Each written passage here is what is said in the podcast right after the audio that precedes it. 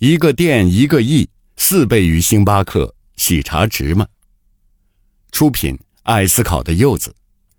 前几天看到喜茶估值六百亿，获得新一轮融资，我低头看下手里喜茶的多肉荔枝，这玩意儿这么抢手，都是老股东认可，别人都挤不进来。二零二零年底，喜茶门店数量六百九十家，居然一家店值一个亿。顺便搜了下星巴克同样估值时有多少门店，二零零五年一万零二百四十一家店，平均一家店值六百万元。不过，二零零五到二零二一年，资本市场的通货膨胀太厉害，星巴克一家店也涨了三倍，两千七百万，是喜茶的四分之一。在这个泡沫的年代，谈估值高低，只能说你的基金钱太少。资本看重的是新茶饮万亿市场的预期。喜茶则是要力压蜜雪冰城做新茶饮的一哥，两者一拍即合。但新茶饮，你们确定是个好赛道吗？疑问一：新茶饮的产品喝起来越来越不像是茶，反而更像是果汁。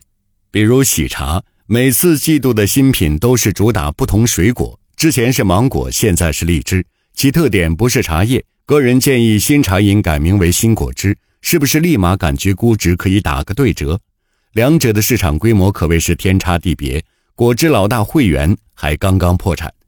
从饮料巨头的市值就可以看出，不同品类的市场是分三六九等的：成瘾的咖啡、糖；刚需的包装水、酸奶；弱需求茶饮、果汁。成瘾，雀巢四千五百亿美元，可乐两千三百亿美元，星巴克一千三百三十亿美元。元气森林四百亿元人民币，刚需农夫四千亿元，伊利两千二百亿元，若需喜茶六百亿元，露露一百二十亿元。疑问二：喜茶以垂直一体化的方式来做高产品价格，一旦脱节就可能失控。巴菲特说过，长期看，商业模式是决定生意好坏的核心因素。这么一来，饮料品牌加经销商加超市。是比垂直一体化要好的。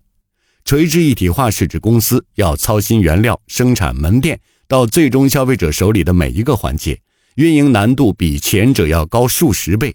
从品牌研发、生产到零售环节，赚钱是越来越困难，资产也越来越重。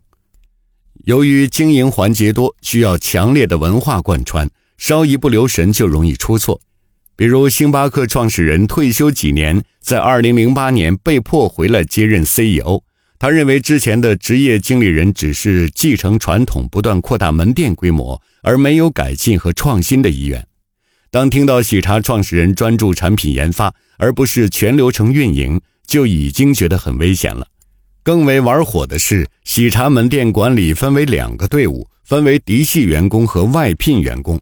现在主管运营的总经理。是原先星巴克营运总监张俊，而张海龙则是原星巴克华南区营运总监。疑问三：一杯二十八元的奶茶到底卖了哪种情怀？同样是奶茶，蜜雪冰城卖七元，其他卖十多元；喜茶卖二十八元。喜茶卖的不只是奶茶，其售卖的更多是网红和潮流感。同样是现冲咖啡。全家卖十二元，瑞幸卖十六元，星巴克卖二十八元。为啥星巴克可以卖百分之二百的价格？因为星巴克不但只卖咖啡，其溢价来自其售卖的第三空间。除了办公室和家外，星巴克是人们可以放松聊天、办公、谈业务的地方。星巴克创始人的说法是，让顾客步入门店时就拥有独一无二的体验。喜茶与星巴克的卖点不同，相比并没有对错高低之分。问题是，喜茶的创始人据说一心扑在研发上，难道潮流感是靠疯狂研发新产品吗？如果是这样，为啥巴黎世家、迪奥等奢侈品牌每隔几年就会爆发一波设计师离职潮？你以为潮流感是靠设计出来的吗？其实，潮流感是靠传播出来的。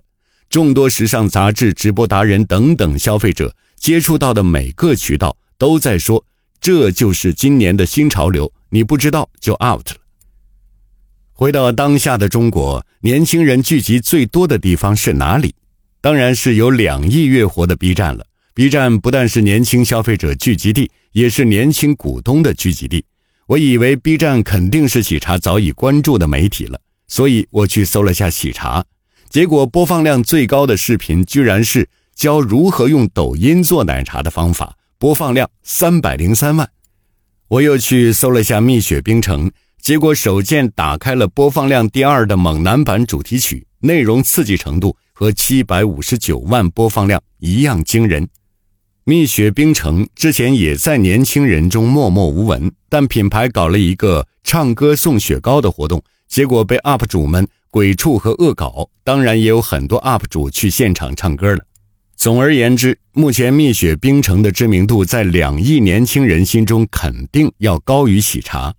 疑问四：新茶饮是否打通了所有环节？垂直一体化是能出大公司的。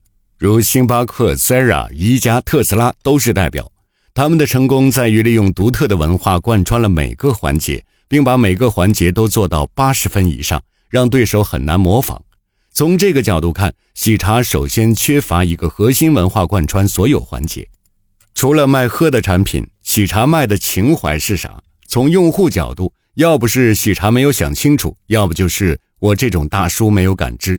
不过，我们还是来对比一下喜茶和星巴克，看看每个环节两者的差距。首先来看原料，原料占收入比例高达三分之一，但咖啡有期货，水果没有。当新茶饮采用西柚、杨梅等小品种水果，价格必定暴涨暴跌。如荔枝，近年跌幅就超过一半。举个例子，麦当劳在美国推出鸡肉汉堡前，都特意设计期货产品来对冲。其采购量大导致鸡肉价格上涨的风险，要避免价格大幅波动，就要储存一定库存来平抑。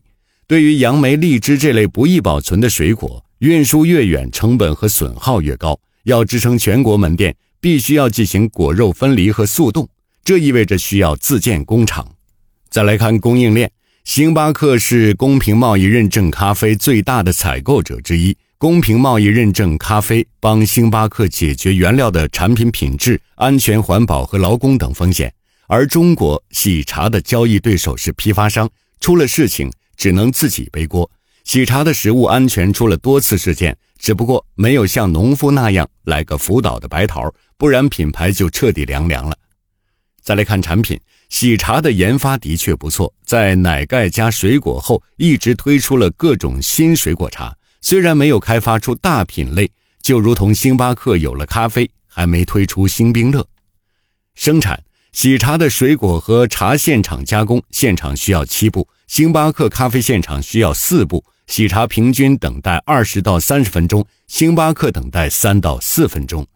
再来看门店，除了上述的情怀问题外，喜茶每个店都强调每家店都要赚钱，而星巴克则是在赚钱和品牌展示两者之间平衡。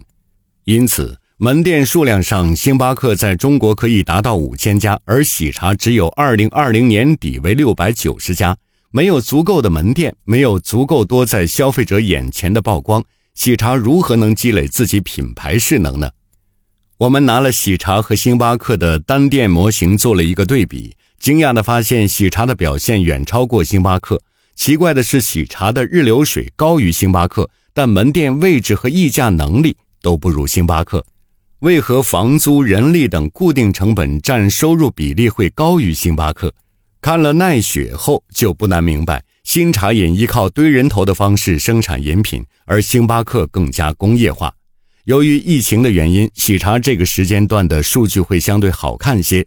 相对奈雪的单店收入较低，导致人工成本占比高得很不正常。另外，喜茶没有计算大仓到店的物流成本，所以门店实际利润率会低百分之二左右。商业洞听是虎嗅推出的一档音频节目，精选虎嗅耐听的文章，分享有洞见的商业故事。我们下期再见。